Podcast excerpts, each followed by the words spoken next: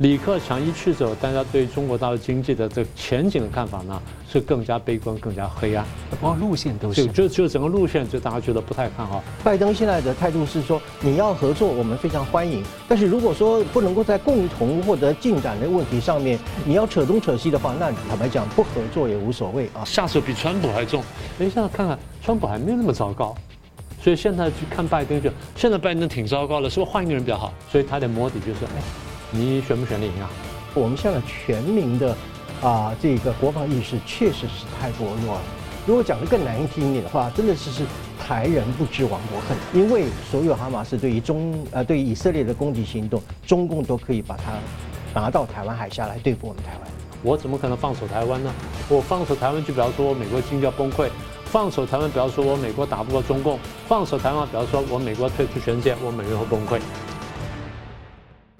新闻大破解，汇大新闻，大家好。中共呢今天突然突发宣布呢，前总理李克强猝死，那又如何解读？那拜喜会呢还没有敲定，而王毅访美啊，拜喜已经各自先表态出招了。那习近平呢是真的对美国服软吗？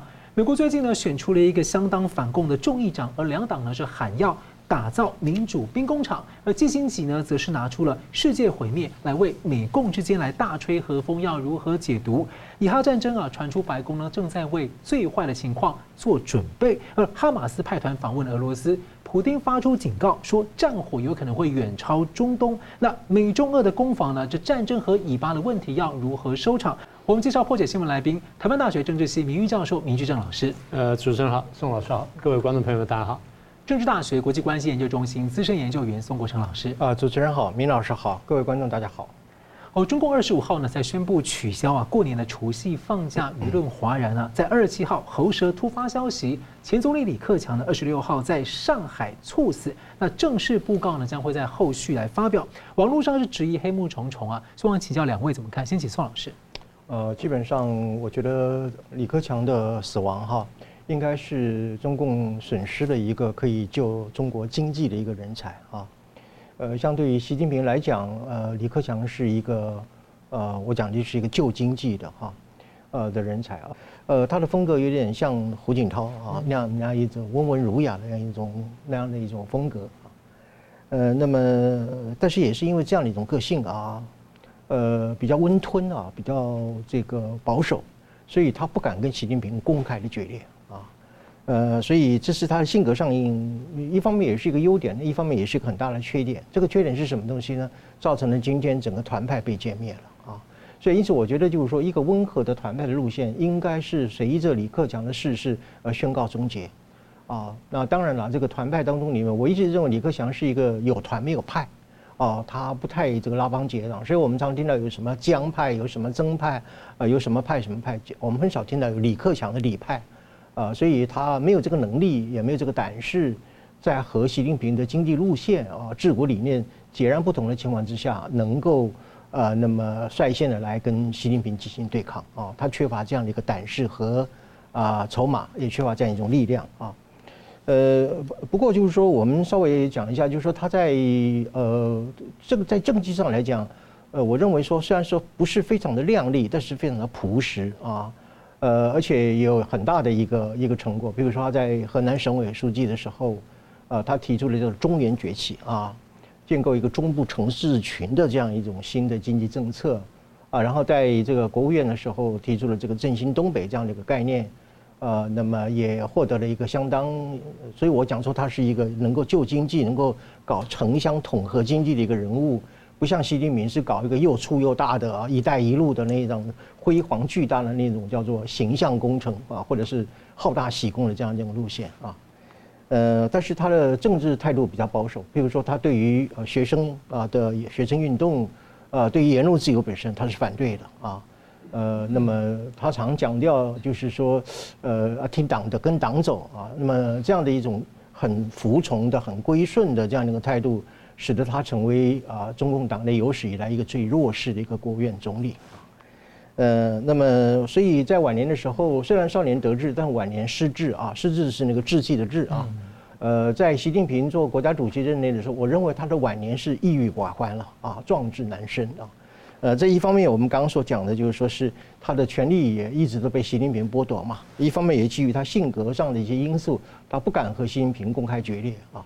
所以中国因为他的死亡，我觉得是丧失了一个就可以救经济的人才，同时也宣告了整个团派路线的一个终结。啊，也意味着说中国本身啊，已经这种改革开放的道路本身已经是不可能再回头了。嗯，明老师怎么看呢？嗯，我那时候注意到李克强他们说很久以前，大概是差不多零五零六年。那时候传说叫做接班呢，接的江泽民跟胡锦涛班，呃，江泽民跟这个呃李李鹏的班的时候呢，当时讲是李李体制。第一个李是李元朝，第二李就是李克强，也就是准备让李元朝去接总理，呃，接这个总书记，然后让这个李克强呢去接总理。然后所以这样听听了一年，后来我突然间接到香港消息说，不是李李体制，是习李体制。我记得非常清楚，那时候把。接到那本杂志呢，就掉在地上。嗯，我说怎么会呢？我们听了一年了，怎么会突然变了呢？因为那一年我在做别的研究，没有专门做做大陆，所以当时看的相对比较浅。等到我弯下腰去把那捡起来的时候，我突然想通了。当然不应该是离地体制，应该是习李体制。为什么呢？不可能两个都从团派出来啊，对不对？按照中共官场逻辑，一定是团派一个，然后另外非团派一个，两个都团派呢，那是讲不通的。那习近平是太子党，然后李克强是团派，这样比较合理。好，所以那这样，那我们就知道他的这个来路了。那李克强当然就是刚刚宋老师所说性格比较懦弱，但他中间还有一点特色啊，请会注意，他刚帮他帮民主是讲过话的。哦，他帮民主讲过话的，他帮六四事件曾经讲过话。啊，但他忘了这点，只是后来很快他就因为要要要进那个进的体制里面来。后来慢慢就不太敢出声了，所以那时候大家觉得说他是带一点点叛逆性的当时的这个学生领袖，哦，所以那还有这个印象。等到他进了官场之后，当然这个慢慢就已经大家不太注意他，大家比较注意到就是他在地方从政的时候呢，曾经提过一些对经济发展的一些一些看法，然后国外传出比较重要就是克强指数，嗯，也就是我他他就跟外面讲他说，啊，我们国家 GDP 不在这数字不太可靠了。你如果说他那那怎么怎么办呢？哈，你看什么火车运量啦，看用电啦，看贷款啦，看什么东西啊？这反而比较可靠。哎，大家觉得说他比较比较实在。所以刚才这个宋老师说他上来之后，他是一个比较弱势的总理。对，你忘了李强更弱势啊，对不对？李强比他更弱势啊。那原来他上台之后不是弱势总理的，啊，对，他跟习近平争过一段时间，但是中共的规矩是一元化的这个领导。所以，如果我我这总书记要强势的话，那你总理必须让步。那么他让步了，所以一旦让步之后，连经济大权被习近平夺走，那么习近平搞经济搞成什么样，大家有目共睹。所以回头来说，就是他的确是大家心目当中能够把中国经济可能搞好的有可能性的这么一个人。大家不相信现在班子能做这件事情，就像现在挑了这个这个常委上去之后，我们一眼看就是说没有经济常才，对不对？大家第一个反应是这样。那所以有人那时候问我说：“那如果没有经济常才，那这个呃李强做总理也不行，那怎么办？”我说应该这样的，副总理会挑一个有经济能力的人。那大家问我是谁？我说应该是这个发改委的何立峰，嗯，然后再配上其他几个人。那么也就是，如果说他真的是一个经济人才，真的是大家觉得说现在搞得很差了，那大家会去想，或对李克强有所期盼，期盼什么呢？期盼就是，万一习近平这批人倒掉了，或者什么冬瓜豆腐之后呢，李克强这一批人回来，再把中国经济带回正轨。嗯，好，那这样就引发一个问题，这样会不会引发习近平的妒忌？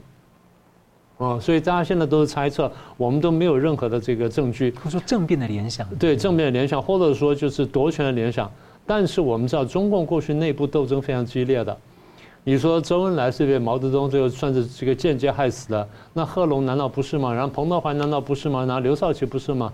所以大家从中共的过去内部斗争呢，会想到这件事情。当然，今天我们不能做定论，但是我想是这样子了。我我同意刚才宋老师讲这句话，李克强一去之后，大家对中国大陆经济的这前景的看法呢，是更加悲观、更加黑暗。包括路线都是，就就整个路线就大家觉得不太看好。我觉得这是一个重要的一个结论。嗯，好，我们就会看到了中共王毅啊，二十六到二十八号访问美国呢，二十七号呢传出要拜登有可能会接见他。那拜习两人呢，最近都就美中关系啊做了一些表态。二十四号的美中关系全国委员会的年会，习近平的贺信呢表态愿意和美国合作，而且要管控分歧。而拜登的信件呢，则重申要维护国际秩序，为美中关系建立护栏。负责任管理竞争，而美中有责任应对跨国的挑战，而且还传出个消息啊，说中共对拜习会设下一个条件，是美方啊要面带笑容，要拜登陪笑啊。汪先请问明老师，怎么解读这个拜习两人这个美中关系走向？对，但你这边标题所说，习近平服软藏锋，如果要求美国笑脸，那怎么叫服软呢？嗯，对不对？所以不不是服软，而且如果习近平摆出一个很明显的服软的姿态的话，他在国内是站不住脚的。嗯，所以不会的，他是实际上服软，但表面上一定非常强硬。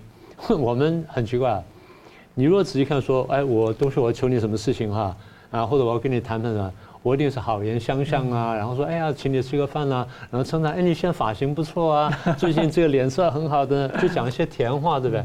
中共不是，中共要跟你谈判啊，他是逼你来谈，他做各种各样的动作，然后呢逼逼到最后说啊，你没办法来谈了。这样有两个好处，第一就是我内部呢看起来我不太服软，虽然我实质上是服软了；第二就是我这样表摆出一个很高的、很强硬姿态呢，给你感觉就是我手上筹码很多，所以我可以高姿态的进来谈判。所以他最近在南海啊，对，中东在哪里都在搞事情，那包括在台湾在内都是拿来去玩美国的这个筹码之一。好，那么所以我在说什么？我就说，第一呢，他们这次就算见不成，他迟早要见面的。美中这两个，我们不是讲说这个一一张一弛吗？那么紧张了很久之后，双方会放松一下，因为双方晓得我们呢多少是要合作的，我们不能真真的对抗下去。但是呢，我在背后抽冷子打你一棍子，那是可能，你也打我，我也打你。也就是双方已经很清楚，我们对抗是完全结构化了，完全结构化。你说要改变是不可能，除非有一边出现了重大的变迁。好，那么如果这样的话呢，我们再往下看，我们发现其实双方都有求于对方。美国也不敢跟中共完全脱钩，中共更不敢跟美国脱钩，所以习近平出来讲啊，这个我们有一千条理由不跟美国闹翻，这个讲的是真话，讲的真话。但是你为什么要对美商下手搞这种事？就是我就是拉高我谈判的筹码啊。那这次我就再说一次啊，不一定见得成，但双方见面的话会谈什么？不管这次还是下次会谈什么？第一，谈俄乌战争。就俄乌战争到底先打成什么样？然后你准备怎么干？我准备怎么干？双方呢不一定会亮底牌，但双方摸对方的底，然后多多少把自己的这底牌呢隐约的告诉对方，希望对方能配合。这第一个。第二，以哈战争，以哈战争就是呃，如果没什么事情的话，那就让以色列去暴打哈马斯就好了，你不要插手，你不要在背后就就捅着伊朗去插手。那伊朗来我有办法对付，但你不要在背后搞，不要搞鬼。但是中共的逻辑是希望搞鬼的，嗯对不对？所以美国很清楚。那所以现在我们得把这谈清楚。再来就扩大谈一下中东局势。虽然现在呢没有打到这产油国，但是就是怕打到产油国。那只要不打到产油国，中东问题相对简单。所以我们再谈一谈。那我们反正动之以情，诱之以利嘛，看看是不是双方有什么可以合作的空间。好，这是第二个要谈的。第三个呢，谈亚太问题。亚太第一个谈什么呢？谈这个北韩核武，然后再来谈南海。北韩核武当然是个老问题，但这家伙最近经常试射呢，哎，你是不是劝他一下？然后是不是做点什么动作压他一下？美国当然也可以放狠话，他若再这样的话，哪天我就不客气了。那中国说我管不了他，这是他什么？但美国说你明明管得动他的，所以双方这边会磨来磨去，但他会这个话题。再一个就是南海的话题。南海话题牵涉到我们等下讲的两军的这个部分，就两军交流部分，我们聊里面再说。他们现在真的想谈一个话题，就是台湾问题。那台湾问题是怎么办？美国现在的限定话很清楚了。好，我绝对不能丢台湾，因为丢台湾的话呢，我的晶片、经济生产什么，我全部崩溃。你也很清楚，你也会崩溃。所以大家看着办。那如果说台湾问题双方都不赶尽杀绝的话，最后就是。我美国会在贸易的制裁上面放松一点点，中共也就要这东西。现在问题就是放放松的这个多跟多跟少而已。那最后大家谈什么呢？我们谈谈美中战略关系。大家都以为美中的这个贸问题呢是卡在贸易战上面，不是，卡在双方对双对对方的战略认识上，也就我在战略上怎么看你，你在战略上怎么看我，然后从这边决定我们的贸易关系是什么，我们的经济关系是什么，我们的科技关系，我们金融关系等一步步推演出来。所以双方的战略关系定位最重要。中共现在已经讲明了，你不要把我当敌人。然后这太平洋很大啦，什么的讲了一大堆话。但美国心想说，你在背后搞鬼搞了这么久，然后又搞一带一路，又搞包抄，又从后院弄我，然后又渗透分化我，然后你现在叫我不要干这事儿，那这怎么说呢？那好，反正知道这样子。那我跟你说了，我没有准备改变你的体制，也没有准备跟你打冷战，但是我准备把你干掉，就只能这么说话。所以双方对对方呢，其实心里都有底牌，但是话能不能说透呢？又不能完全说透。那中共还想问一个什么事情呢？哎，你们不是快大选了吗？哎，你有没有把握？你选不选得赢啊？中共对于拜登选赢选输的其实是很矛盾的。嗯，就像当时啊看这个川普呢，他当然很希望川普输。那川普输的时候，拜登上很高兴，而且拜登上来这下手比川普还重。哎，现在看看川普还没有那么糟糕。所以现在去看拜登，就现在拜登挺糟糕的，是不是换一个人比较好？不一定，因为上次就这样，上次因为换了一个人，就那家伙更坏。现在会不会算换了算换上一个比拜登更糟糕人呢？所以他的摸底就是：哎，你选不选得赢啊？然后你如果你不选的话，或选输的话，那共和党谁会出来啊？那他会怎么样？所以美中共想对美国大选摸底，他想直接听听你拜登怎么评估这件事情，然后从而再来决定啊，他后面怎么办？再一个比较小的事情呢，就是两军交流。当时两军不交流，是因为李尚福被美国制裁。那现在如果李尚福下去了，中共换一个没有被美国制裁的话，那两军可以交流了吧？啊，那这个没有不是不是问题了吧？那我们来谈谈，在南海或者各个地方呢，美中两军呢，我们交流的护栏呢在什么地方？也就是我们是不是有一个警告机制，然后双方不要去踩线？所以我猜就是呃，还是我那句话，美中关系呢这个。我们不能说分久必合，合久必分，应该是说一张一弛呢，但基本上斗而不破，除非有哪一天有个家伙发狠了，或者说他误判了，否则应该是斗而不破。然后看到最后就是谁能够撑到最后，谁撑不下去，大概是这么一个故事。那么，请教宋老师怎么看这个王毅的访美行？呃，我非常同意明老师所讲的，王毅之行基本上是个摸底了啊，应该就是一种我们讲说投石问路，或者是一种探索虚实的一个做法啊。呃，当然，我们现在从一个比较可靠的证据来看的话，就是呃，美中关系全国委员会嘛，啊，在十月二十四号开了一个二零二三的年会，这里头呢，呃，拜登跟习近平都发了各自发了贺信，呃，我们就从两个人的贺信里面，我们稍微去揣摩一下端倪啊，呃，呃，拜登的贺信当中里面主要是提了三大主张啊，第一个主张我把它说成是一张有限合作论，什么叫有限合作论呢？啊，他们很明白的讲说。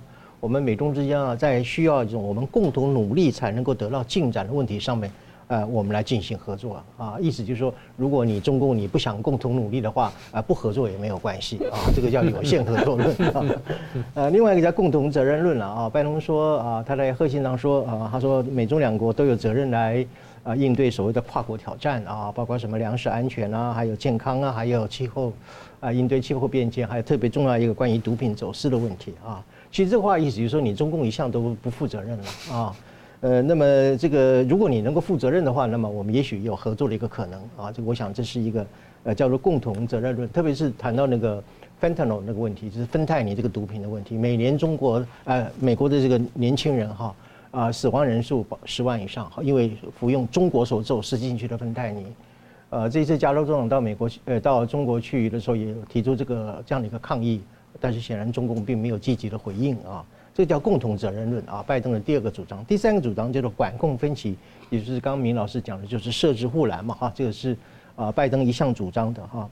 呃，那么也就是说是呃要维持国际现状嘛哈，呃意思就是说你中共你如果愿意走在一个维持国际秩序现状的这样的一个道路上的话，那么我们美中之间呢，呃也许还可以合作。注意哦，拜登现在的态度是说，你要合作，我们非常欢迎。但是如果说不能够在共同获得进展的问题上面，你要扯东扯西的话，那坦白讲，不合作也无所谓啊。这个是这个贺信里面所传达的一个讯息。我们回过头来看习近平的贺信里面说了什么东西嘛？哈，那么习近平的贺电里面就讲了很，他引述了一句话，他说：“我们美中两国本身呢，要基于怎么样相互尊重、和平共处啊，然后怎么样合作啊、共赢的方式，这个是外交八股了，我们就不不不说了啊。但是其中有一句话呢，我就特别注意了，他说：呃，中方愿意和美方合作啊，合作啊，然后呢，呃，推进互利合作，然后怎么样呢？妥善管控分歧，共同应对全球性挑战。哎，这个话语本身是美国经常使用的话语。呃，中共很少讲说要跟你管控分歧啊，过去就是说我们分歧越大越好啊，呃，这个术语就让我觉得很敏感啊，呃，那但是我们就要问说，那中共是要跟美国合作了吗？啊，那我就不免要质疑，就是说，那你中共你要不要再停止南海的这个军事扩张啊？啊，一天到晚还想跟菲律宾的那个船机撞船呢，是吧？那么呃，而且你要注意啊，中共在南海是没有主权的啊。还有就是你要不要减少那个每天在我们头上飞的那个军机绕台啊？啊，台湾中共对台湾也没有主权哦啊，所以你看你中共一怎么一天到晚在一个没有主权的地位啊的地区要捍卫主权，那我请问你美中之间怎么合作嘛？啊，所以这个就是说我们讲啊，习近平意思就是说你拜登你就听党的跟跟党走啊，呃，跟我一起走在社会主义的道路上的话，那么也许我们可以合作一下啊，痴心妄想吧啊，所以我们从他的一个贺电来来来看这个。双方各自提前表态的一些讯息啊。至于说谈到这个啊，王毅跟呃苏利文或者布林肯的见面啊，呃，当然讲正面，你知道铺路了哈。对于这个习近平是否参加 IPAC 进行一种铺路，也就是我们刚刚所讲的一个摸底。呃，那么但是呃，我们要看就是说王毅会不会跟拜登见面嘛？如果有见面的话，那么可能习近平去参加 IPAC 意愿似乎好像就比较提高一点啊。那反过来说，可能拜登觉得说，到时候你又忽然不来，我先跟你见面，把话讲清楚，你不要说我没有跟你讲。对对对，所以这个叫做呃不可信任，而且要查核嘛 啊。呃，所以基本上我觉得王毅这一次就是怎么讲呢？简单来讲，就是一想要去创造一个有利于习近平出席 IPEC 会议的一个条件了啊。呃，不过我这里我要啊特别回顾一下历史哈。呃，这样子吧，我我公布一下我一张私密照片啊啊。呃，其实是我的读书笔记啊，你不要那么意外啊。在这本在《长期博弈》这本书当中里面哈，呃，里面有一个段落哈，里面有一个段落。这个段落当中里面啊，当然导播可以把我放在荧幕上，就是说，其实我们应该可以确认，就是说，呃，IPAC 自从一九八九年成立以来哈，中共都一直是对这个 IPAC 哈没有什么兴趣的。对对，没有什么兴趣，他就一直采取一种抵制、削弱和阻挠这个 IPAC 成长和发展的一种基本的态度啊。呃，其实我们常讲说这个呃中国威胁论了，啊，其实对于 IPAC 来讲的话，中共的内部有一个叫美国威胁论了啊。美国威胁论的意思就是说是他认为就是 IPAC 本身就是一个怎么样试图来围堵呃中国的一个所谓的国际平台哈。呃，这里面其实有一句有一句话哈，我引述一下，那就是说呃当时呢担任这个中共外长的二零一四年的王毅哈，呃中共外交部长他想说。我们要推展一种叫多边主义啊，因为多边主义是可以用来遏制美国。那么所谓遏制美国的平台就是 IPEC 啊，所以中共其实对 IPEC 本身从来都没有要真心诚意去参加的了哈，只是把它当做是一个就是说，一方面是美国你要应用这个平台来威胁我中国的美国威胁论，一方面是怎么样，我也要反其道而行的利用多边主义这种东西来削弱和牵制你美国啊在 IPEC 所能够发挥的作用。这个是中共对于 IPEC 一个真实的态度啊。所以这一次呢，我觉得就是，呃，没有说是，我觉得就是习近平去不去 IPEC 本身，对中共来讲的话，不是有太大的意义。最重要的意义还是就是说是，呃，如果我要去的话，啊，我一定啊，王毅这次一定要取得两个答案。第一个答案是什么东西呢？见面的形式是什么？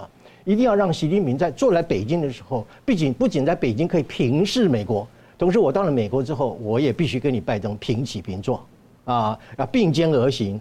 呃，跟那个普京走在那个马那个那个会议厅一样这样的道理，就是要给足了习近平充分的颜面的时候，那么普京呃这个习近平才会去参加这个 IPEC 会议啊。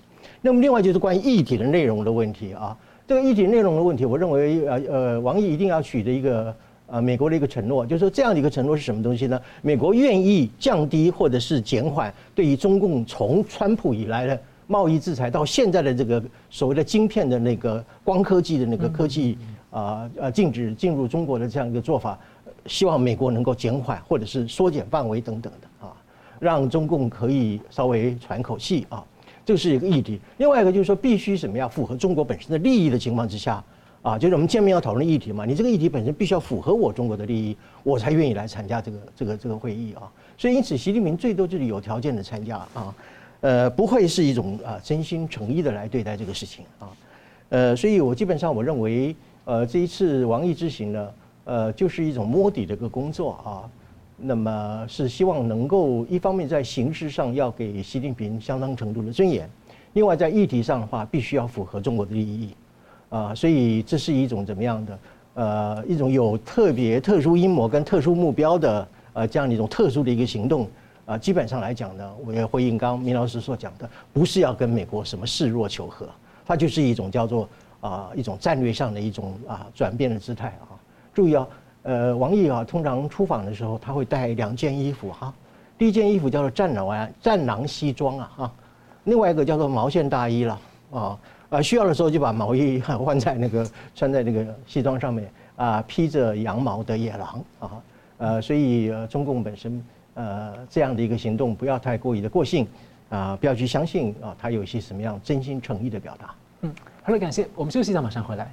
欢迎回到新闻大破解。中国王毅呢访问美国的前夕啊，美国的国会选出一位可能被认为可能是最反共的众议长。而众议院的中共问题委员会主席盖拉格呢受访表示，抗衡中共，美国必须要成为民主和威慑的军火库。这呼应拜登日前的演说，就是民主兵工厂。而另一个声音是被中共称为老朋友的前国务卿基辛吉，他对十一月可能的拜席会提出了希望：所谓美中和，世界和；美中分，世界毁，不在一起。就可以毁灭世界哦，这话说得很重。明老师你怎么观察？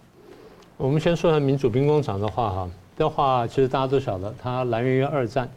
二战的时候，美国当时还没有直接参战，所以美国讲我要做民主兵工厂。那今天旧话重提，意思就是我们今天又看到了民主跟专制的对抗。嗯，如果民主跟专制对抗哈，那我就要当民主的兵工厂。那么现在民主跟专制对抗的第一线在哪里呢？看起来是在乌克兰。那第二线呢？看一下在以色列跟哈马斯，因为这两个已经打起来了。第三个在哪里呢？台海。为什么是台海呢？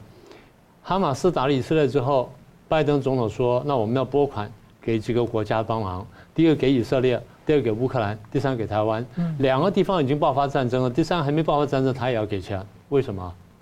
给了钱让他加强战备，贺阻战争之爆发嘛。那么也就是从美国的计算当中，他看见的民主兵工厂。第一，帮助以色列，呃，第一帮助乌克兰，第二帮助以色列，第三帮助台湾，仿佛回到了二战时代的民主跟专制的对抗。所以不管是盖盖拉格也好，或者说这个拜登也好，他们脑袋想的就是这件事情。为什么想这件事情呢？我们看见你们这些专制国家、专制政权或专制的领导人正在挑战民主国家所打造的世界秩序，这才是核心问题。好，那这样回到就往下推呢，我们就要回头看说。那美国这种思想是怎么来的？其实你看到就是大概呢，川普刚刚上台的时候还没有讲的那么清楚。川普上台，大家觉得哎，一个商人啦，看他能干什么啦。然后过一下，他说啊，我要平衡贸易逆差啊，你看不错吧？我们就说他商人嘛，所以想一想就是钱钱的事情。等到贸易逆差事情慢慢往前推的时候，他开始对中共下手了。那最早看起来还是要打贸易战，但是我们很快就读出来了。他打的不只是贸易战，因为他在之前被大家去狂笑的那个联合国的演讲的时候，他讲的已经是反共产，对，他已经讲了反共产，但是大家没有太注意到，他没有关系，过一阵子我的副总统会讲得更清楚。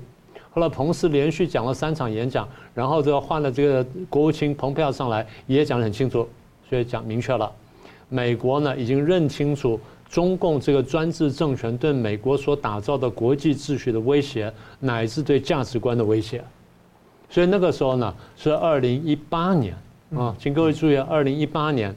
那你说他认识有没有很明确呢？还不是特别明确。但是到随着川普的任期往前推进，你发现他的思路越来越清楚，他政策越来越明确。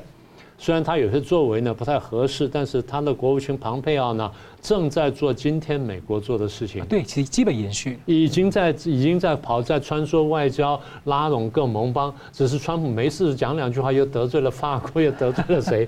所以他的这个国务卿非常辛辛苦。一方面我这么搞外交，二方面我要帮你开屁股。好，但是呢，当川普下去，拜登上来之后呢，就朝着方向大幅前进。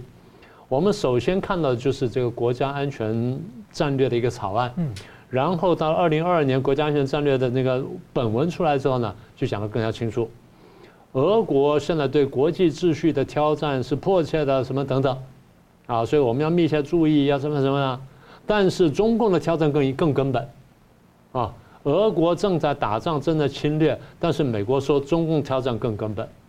中共对于这个国际秩序是是是呃进行挑战的，而它有外交的能力、科技的能力、经济能力跟军事能力，而且它有意图。嗯，它既有能力又有意图，要挑战国际秩序，要改变国际秩序。所以大家怎么看这个中共挑战？基本上呢，美国这个声音一出来之后就定调了。所以你看到欧洲的话呢，也朝这边走。也就是主流国家已经看得很清楚，现在呢，我们要维护的是国际的秩序跟我们的这个价值观。所以在这底下呢，那如果刚才讲说三张骨牌或者三个前线，第一个前线是这个乌克兰战争，第二前线是以色列，那第三个担心会爆发战争的一个前线，那就是台海了。所以这就说明什么？台湾的重要性。美国从这个商务部长到贸易代表到国务卿到总统都讲了，台湾的晶片对我们很重要，台湾的半导体对我们很重要。无论如何，我要把台积电搞来我这边生产一下，哪怕它的效率各方面都不行，但是说明一件事情，就是我注重晶片的重要性。所以如果说台湾生产了百分之五十到七十的大家用晶片生要生产了百分之到八十到九十我美国用的高阶晶片的话，我怎么可能放手台湾呢？我放手台湾，就比方说我美国经济要崩溃；放手台湾，比方说我美国打不过中共；放手台湾，比方说我美国退出全世界，我美元会崩溃。基本上可以说是台那个美国的生死线。换句话说，它就是生死线。我就想讲这句话，所以你你就帮我话讲出来了。那现在我们就要讲基辛吉了。基辛吉就说了啊，美中和，世界和，美中分，世界分，然后大家怎么样？对，看起来很有道理。这个东西呢，是他当研究生所做的事情。他在研究生时候写梅特涅。梅特涅讲这些东西，好，那很有道理。为什么很有道理呢？那个时候大国之间的权力均衡呢，没有意识形态，没有价值观的斗争，背景一样的。背景对，但但是现在的背景不一样。我我讲这意识形态，对，意识形态一样。对对，意识形态是一样的。美苏对抗的时候，你玩和解，后来完成什么？大家批评你季辛吉就是你让苏联的这声势是高涨了，让我们美国的地位削弱了，而你今天还沾着自己说，哎，我的这和解多了不起。所以他基本上没有跳脱他研究生时候那种认识。对，梅特聂时代大家的背景相同，没有意识形态之争，没有什么之争，那没有问题。但是当你面临美苏对抗的时候，你看不见意识形态之争，你看不见价值观之争吗？季辛吉经常讲说以史为鉴，我非常同意。我们讲这政治和讲东西呢，你必须要有这个历史观。那我们就要讲一下历史观，两句话就讲完了。你说推和解，对，你积极犹太人。犹太人当时能跟纳粹和解吗？那么可不可以说犹太跟纳粹和，世界和；犹太跟纳粹分，世界毁？你能讲这句话吗？为什么讲出这句话来？因为意识形态跟价值观嘛。今天美国跟中共是不是有意识形态、价值观的对抗？大家都很清楚有，中共很清楚有，美国很清楚有。那你进行一出来讲的话是干什么？所以居然还有人请他讲话，我觉得非常奇怪。当然必须这样讲。他在美国呢，因为教书很久，然后在政坛很久，所以呢流毒已深，很多人相信他的东西。但从川普以后到现在呢，美国的主流思想呢，已经从他的这枷锁当中挣脱出来。所以今天我要说的就是，意识形态跟价值观对抗是真实的，不要以为这当中可以和稀泥。啊，那从这个角度来说，他这句话如果发生在一九四九年以前的美中。就有道理，对不对？嗯，那没问题。一九四九年美中的话，那根本就不用打，你就好好跟中华民国来往就行了。你觉得世界当然就是就世界大同了。嗯，呃，宋老师，呃，基本上我觉得激情主义，哎，激进主义所代表的这个现实主义的路线，其实已经被历史证明是一个错误，而且是一个失败的路线啊。呃，坦白讲，今天中呃美国对中共的一个战略，如果能够走出一条正确的道路，这个正确的道路正是通过对季辛吉主义本身深切的反省而所获得的一个认识啊。所以基辛吉代表的其实是一个彻底的失败，而不是任何成功的地方啊。至于说所谓美中和世界和，然后美中分世界会啊，我觉得这句话就是基本上来讲，我觉得呃毫无意义啊，因为美中美中间其实已经分了很久了，世界还没毁吧啊。呃，那么还有一个就是说，是我对于基辛这个人，我其实我特别感冒的一点原因就是说，他是一个对于中华民国呃伤害最深重的一个美国政客啊，而且从头到尾对美国对台湾一点友善的一种态度都没有啊，而且年纪这么大了还想操纵美中关系啊，所以呃，我可能讲的比明老师稍微温和一点啊，我的意思就是说，我们就把它当做是怎么样的回光返照吧啊。呃，就把它当作是返老还童，然后我们把它当成是童言无忌吧。我们接着看到以哈战争的情势啊，《华盛顿邮报》二十四号说呢，白宫呢正在为最坏情况做准备，而二十六号路透报道，俄罗斯的普京警告，这战火啊可能会蔓延到远远的超出中东地区。我想请问一下宋老师，你怎么看这个战争情势？对，我想我们就以以色列呃启动对加沙的地面攻击为一个起点，或者做一个假设啊。呃，我想这个是一个史无前例的一个我们称之为战争难题，是一个 deadlock 啊，是一个战争的僵局啊。呃，那么我们从过去历史上的这种战争演绎的这些步骤，我把它归纳成为一个，就是说，当战争爆发的时候，我有四个阶段的一个演绎啊，一个发展。第一个叫 spill over，就是所谓的溢出的效应。另外就是因为溢出，使得别的国家本身 swirling down，就是把卷入到这个漩涡当中。最后呢，就是这些参与的国家当中，你是不是会组成一个相互对抗的一个联军啊？比如说阿拉伯联军，过去五次都是阿拉伯联军打以色列。最后一个关键就是美国会不会军事的介入啊？所以从这个四个阶段，我们来看这个未来，呃，也许可能就在下个礼拜或者这几天，呃，以哈战争本身会出现一些新的变化啊。呃，第一个呢，就是说，一旦以色列发动地面啊，我讲的是地面的这个作战以后。那么这个一定会产生大量的平民的伤亡啊！当然了，这个历来啊，这个战争啊，从来没有说是平民不伤亡的啊，平民是一定会在战争中伤亡的哈。但是呢，这一次如果说一旦啊攻入了拉萨，打这个地面战争的话，那么以色列一定会面临更为啊强大的一个所谓人道主义的压力，那么会进一步的兴起更大的范围的全球的。反犹的浪浪潮，而且哈马斯是以这个把平民当人盾作为一个知名的手段。对，呃，以哈马斯当然以人民啊来作为就是人人肉盾牌嘛，哈，呃，所以呃以色列一旦攻进去的时候，怎么样去区分哈马斯恐怖分子还有一般老百姓啊？呃，子弹是不会认人的啊，所以虽然说以色列一再强调就是说我们是区别性的啊来做攻击。但是这个区别本身确实是很难做得到啊，特别是很多的恐怖分子很喜欢扮演成一个平民啊，或者是什么民兵那个混入到这个人民啊当中里面啊，看起来好像是老百姓，其实他就是一个全部的一个武装分子。这是违法的。嗯，对，当然这是违法。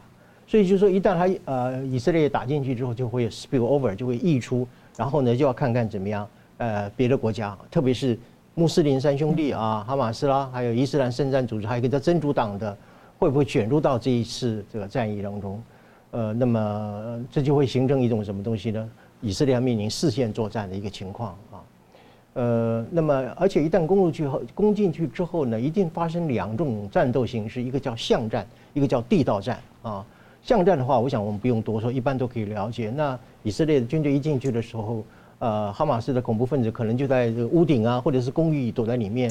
啊，来对以色列进行伏击嘛，啊，暗杀等等的，就是说以色列是处于一种怎么样啊，敌暗我明一个吃亏的一个状态啊，以色列也会受到很大的一个伤害。另外就是这个地道啊，地道战，呃，我过去用一个很有趣的形容词，就是说哈马斯所使用的叫做土拨鼠战术啊，土拨鼠啊，它在地道里面走啊，然后它有很多秘密的出口。啊，他有时候哎探出头出来啊，四处监视一下，看看有危机的时候，哎，他头就缩进去，这个叫土拨鼠战术。现在哈那个哈马斯就是用这样的一个一个战略啊，所以他在这个地道里面，像密如蜘蛛网一样、蜘蛛网一样的这样的一个地道，那以色列军队怎么攻进去啊？啊，当然有很多的专家，包括美国这个很有经验的专家，他认为就是说用土把它埋起来啊，然后用什么？用火焰啊，火焰枪啊，或者是用怎么样？用呃，叫做烟烟熏呐，把它熏出来啊，呃，等等，或者用水攻啊。哈马斯的这个创始人的儿子还公开建议说，直接灌天然气把他们给逼出来。哎，对啊，不管是烧木材把它烟烟熏出来啊，不然他这就会烧炭自杀嘛哈，啊，会烧炭死亡等等的。但是这个都不可行，为什么？因为哈马斯一定把以色列的人质藏在地下道里面，他一定把。啊，哎，绑在身边，而甚至可能把这些人质身上绑绑了一个炸弹这个地方啊，把以色列的人质当做自杀炸弹客一样的一个角色。呃，所以我的意思就是说，哈马斯一定把以色列的人质放在最容易受到以色列攻击的地方。哇，这个地方是什么地方？就是地下道。所以这个地下道战争来讲，我觉得对以色列来讲，就是我刚刚所讲，是一个很大的战争的难题。你不攻进去的话，你怎么歼灭哈马斯？可是你一旦攻进去的时候，你的人质怎么办？啊，所以这个地道战本身，为什么这一次以色列一直在犹豫不决？哈，不是犹豫不决了，就是说他一直在评估这个这个战术要怎么打。所以拖延到今天啊，还没有开始进攻啊。当然，我们不希望他，我是非常反对他进攻加萨的，因为你可能抓不完了，哈马斯你抓不完，可是你伤害到的这一些平民确实是难以估计啊。那么最后的话就是关于呃，这个三个恐怖组织会加入嘛哈？呃，那么我们我们注意到啊，美国现在在中东地区的基地已经受到了一些，包括像伊朗或者是其他的恐怖组织的攻击攻击。十七次以上之多啊，所以美军现在有两艘航母嘛，一个在地中海，一个在波波斯湾嘛，啊，其实美军就已经啊充分的备战哈。一旦美军开火啊，或者是以军事的手段介入的话，那就是到达我所讲的美军用军事的力量直接参战的第四个步骤，第四个阶段。这个也就是所谓的大中东区域战争爆发的时候啊，呃，所以我们从。呃，以以色列啊发动对加萨的这个地面攻击为一个起点，往后的发展应该是基本上循着这个四个步骤来发展啊。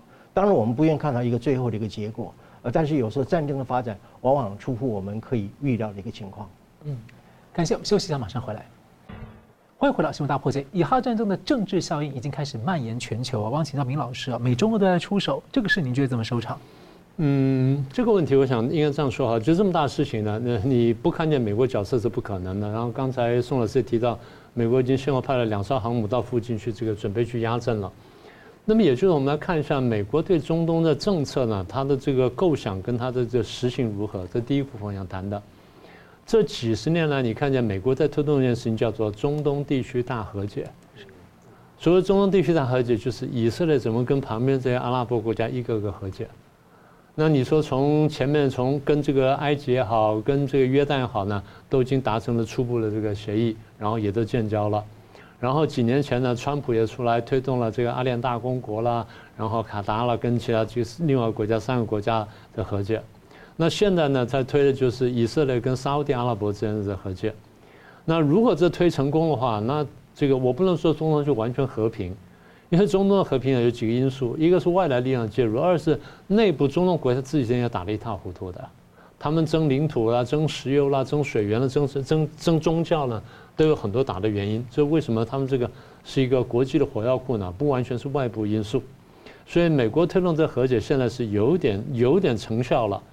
那么如果这个和解真的成功，就以色列跟沙乌地真的和解成功的话，那么受到打击最大的是伊朗。嗯。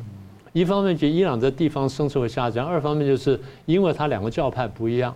呃，沙乌地呢是逊尼派啊，伊朗是什叶派。伊朗原来已经是比较小的派，如果这样一来的话，那伊朗呢或什叶派声势就更小。所以伊朗当然希望破坏。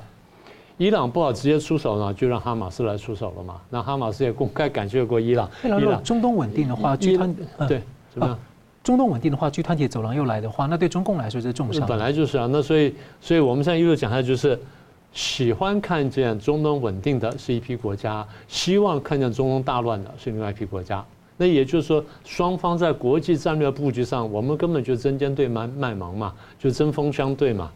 那么谁希望看见中东大战呢？中共啊，俄罗斯啊，然后伊朗啊，然后再来就是这个朝鲜啊、北韩呢。那对中国来说，我们过去讲了，他希望看见天下大乱，那越乱越好，因为乱的话呢，他能乱中取胜，才能乱中谋利。如果说国际一场和气的话，那最后就对付他。所以他希望说，如果乱局越来越多，战争越来越多，那么美国分心程度越来越大，那我对台湾呢就可以予取予求了。所以第一个部分就是美国中通政策的目的呢，是希望稳定局势，然后不希望大战爆发。所以呢，他会去克制以色列的动作。嗯，那以色列三十六万大军不攻进去呢，除了刚才讲的这个。呃，后呃，宋老师讲的原因之外，就是说啊，地道战复杂，我想怎么打之外，其实还有什么？美国现在拉住他。呃，拜登总统讲一句话很耐人寻味，第一次我还没听懂，后来我们琢磨了一阵才想通。拜登说什么呢？你要继续我们九幺幺当年的教训。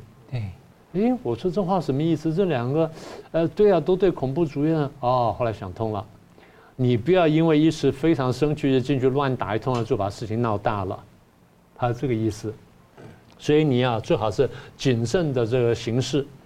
那么，但你要知道，纳坦雅胡身边那些很多是鹰派人士，很多人是耐不住的。然后有些人甚至说我要辞职啊，逼纳坦雅胡要继续打，否则就怎么样怎么样。这话都已经丢出来了。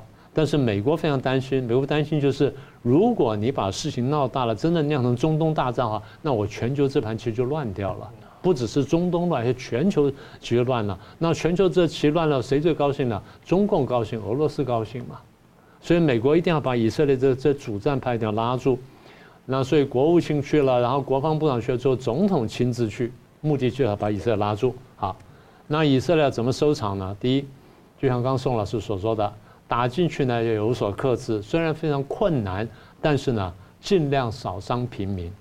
这是第一个原则。第二呢，你的目的呢可能是两个，啊，当然你是说我要歼灭哈马斯，但恐怕就人质的重要性不低于歼灭哈马斯。嗯嗯。啊，这第二个。第三，你要歼灭哈马斯，怎么歼灭法呢？全部歼吗？歼不完的，因为你今天打完之后，明天哈马斯二点零就出来了，后天哈马斯三点出来了。为什么？那边经济条件太差嘛。所以你能做什么事情呢？你想清楚哈，以色列只能想办法抓住他现在知道的哈马斯的高层。把这些家伙清定点清除了，或者让人脸辨识清楚，或者把他抓起来。对基层的战士呢，能放就放，嗯，能放就放。然后你说怎么办呢？再来有限度跟限时间的占领加沙，你要清楚一点点，清楚一下这个这些挑战的力量，然后尽快恢复秩序。嗯，恢复秩序的时候，然后怎么办呢？然后公开宣布，我把加沙交还给法塔赫，嗯嗯，交给巴勒斯坦国，嗯，让巴勒斯坦国来好好处理这个地方，嗯，这样的话你才有希望。如果你就哇打了一塌糊涂的话，那人人都跳起来了。今天呢，国际上很多舆论来批评以色列，但你只要想想，反犹太主义是今天这些 这些示威游行的重要口号的一部分，但它不是全部。反犹太跟反以色列背后是反美。这是另外一个主题，大家是借着反以色列跟反犹来反美罢了。好，那谁在反美呢？相当一部分的穆斯林反美，这是实话。还有呢，全球各国的左派嘛，各国的左派躲在穆斯林后面，然后去反美嘛。包括美国左派躲在穆斯林后面去反美国政府，为什么？因为他们认为这是一个不公不义的资本主义的政府。我们要把这个不公义的、不公不义的资本主义的美国政府推翻，建立一个社会主义的美国政府，这是左派的这个议程。左派要做这事情，所以你现在看见这个国际舆论呢，很大程度是左派在背后操控，而左派这样推动对谁有利呢？对中共有利嘛？我不说这事情是中共造成的，我说中共一定是见缝插针，然后呢，这个拱火浇油，把这事情呃浇呃浇油拱火，把这事情弄得越来越大，这样对他才会有利。所以，我们讲回来就是，那如果说以色列能够谨慎行事，美国能够拉住啊配合他的话呢，达到我刚刚讲的几个目标，那么中东战争就不会爆发。上次我们也帮大家数了一圈，对宋老师刚刚讲说，很多国家游击队会出来打。但是以色列喜欢一打多的了，游击队也从来不是对手，正规国家五个来打他都没打赢过，那游击队更不是对手，所以这东西倒不用太担心，只是声势看起来比较讨厌罢了，只是如此。嗯，那我请教宋老师啊，刚提到这个美国要记说以色列要汲取美国的教训啊，你觉得从以哈战争这个情势啊，台湾有哪些可以借鉴要提醒？呃，以哈战争对台湾的启示非常的深刻，而且非常的重要。呃，我上个礼拜曾经讲过，说中东在打仗，台湾怎么样，在蓝白合。呃，我要在这里说啊，蓝白合是个假议题了哈。呃，合到这个选举选完的时候也还合不来了啊。但是呢，中东战争也好，呃，国际情势也好，对台湾是个真议题啊。特别是以哈战争，呃，对于我们台湾的安全确实是有影响的啊。我就举一个理由啊，这个理由就是说，这一次哈马斯对所有以色列的攻击。他所采取的战术啊，我把它统合成为叫做极端不对称的战术呢，中共都可以怎么样复制贴上啊？把它贴到台湾海峡来，把这个哈马斯所有对以色列战术都可以运用来对台湾进行攻击啊。呃，比如说像情报的破坏啊，用无人机侵啊破坏我们的一些监视器等等的，还有就是滑翔翼啊，你看滑翔翼啊，中共早已经有气球战部队了，在南海啊，在海南岛啊，还有一个这个摩托车巷战哈，这次这个哈马斯用摩托车来掳人嘛哈，最后一个叫什么饱和式攻击，中共不是一天到晚讲说非但要洗地留岛不留人吗？所以哈马斯所有对付以色列那个战术，中共都可以把它拿来对付我们台湾。所以你说蓝白河比较重要，还是关心中东战争比较重要？这个是我要对于台湾社会啊特别要啊提醒的一件事情。因此，在这样一个情况之下，就是我认为对台湾的启示非常重大而深刻。我提出五个建议啊。第一个建议就是说，我们一定要在行政院的这个体系当中里面成立一个跨部会的，而且是整合性的一个一级单位啊。我们姑且把它称之为叫做反情报渗透部，它是一个部级单位。啊，或者叫做综合国土安全部，有一点像美国在遭遇九九一事件之后成立的那个叫做 Department of Homeland Security 的这样的一个国土安全部的这样一个层级，把过去和未来中共所有可能对我们进行的情报和统战的工作，要进行一个非常深入的会诊研究，以及提出强力的回应的政策，这是第一个建议。第二个建议呢，我们一定要防空大升级啊，因为我刚刚讲的那个饱和式的攻击。以色列再厉害的铁穹也有疏漏啊漏网之鱼之鱼的一个的的情况，所以我们现在是不是要考虑，就是说是呃也要啊采购或建立一个台湾版的铁穹系统啊，或者是说跟美国商量啊在台湾建构萨德系统等等的。那么总而言之，就是说我们一定要有一个更强化的防空系统，最大的限度来阻挡对啊中共对台湾的饱和式攻击。这是我提的第二个建议啊。第三个就是一定要统筹现有的所有的法规，把它整合成一个叫叫做什么的，类似像一九三八年美国所通过的叫做外国代理人登记法啊。我们用法律的方式啊，用法律的方式啊，把什么叫做言论自由，什么叫做伤害国家利益啊，国家这个利益啊，什么叫做啊这个善意的批评，什么叫做其实是扮演所谓的在地协共者，不只是协力了，是叫在地协共者这样的一个角色。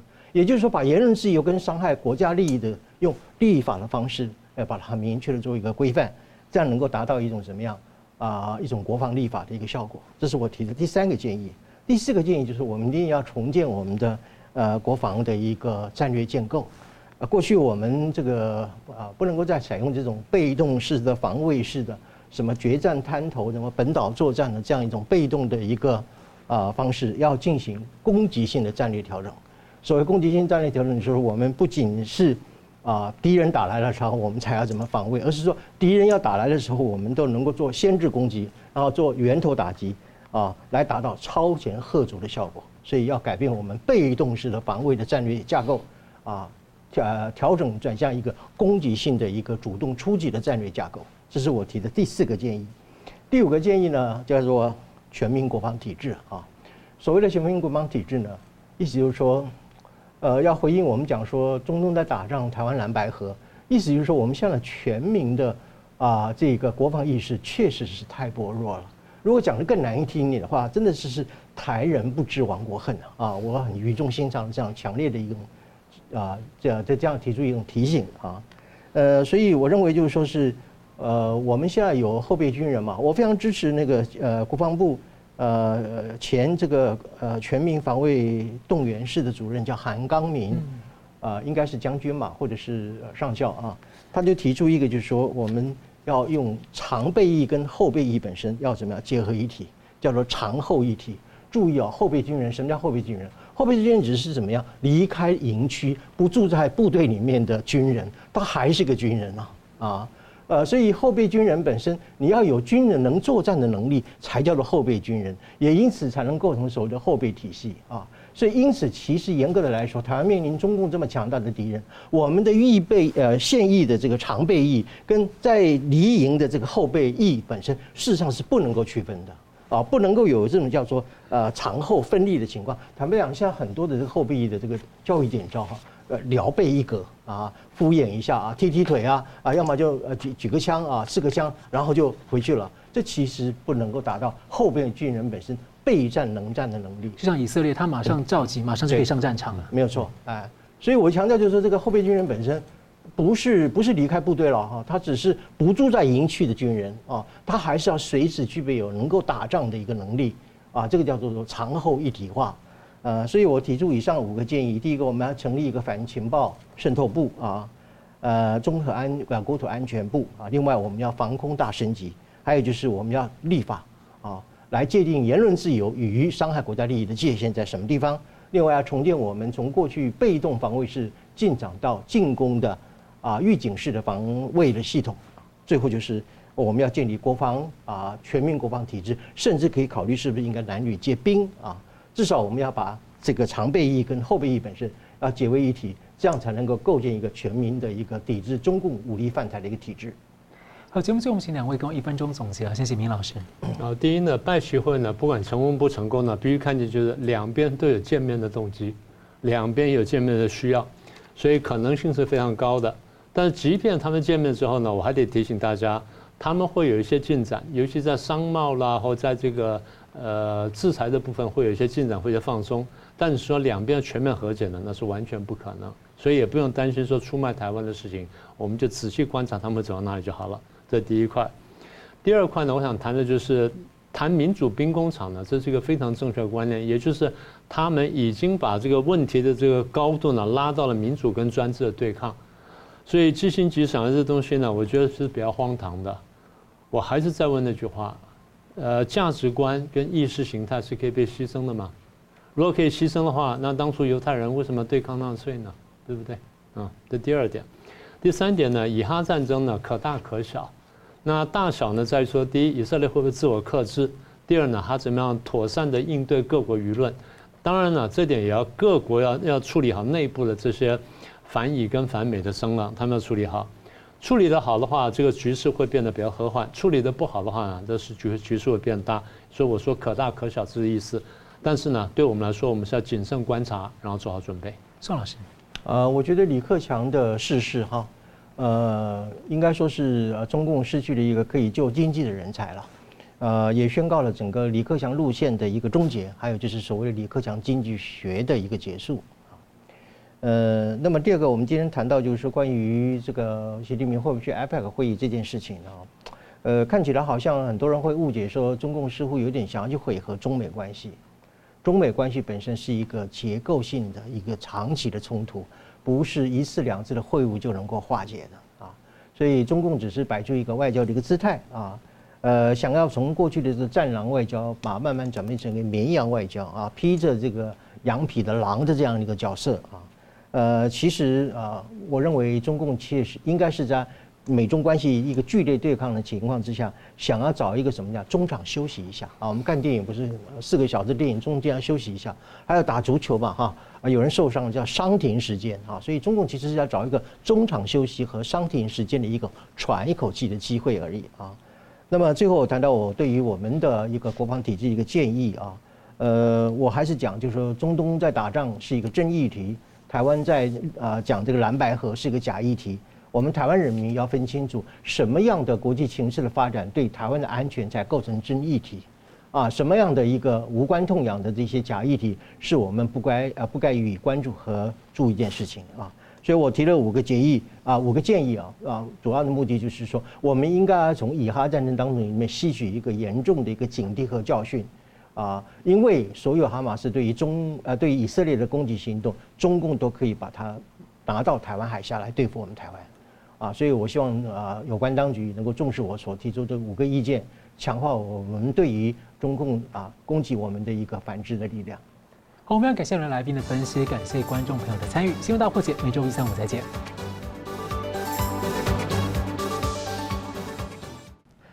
如果您喜欢我们的节目呢，请留言、按赞、订阅、分享，并开启小铃铛。那么，感谢各位呢长期对我们的支持。新闻大破解团队呢将持续为您制作更优质的节目。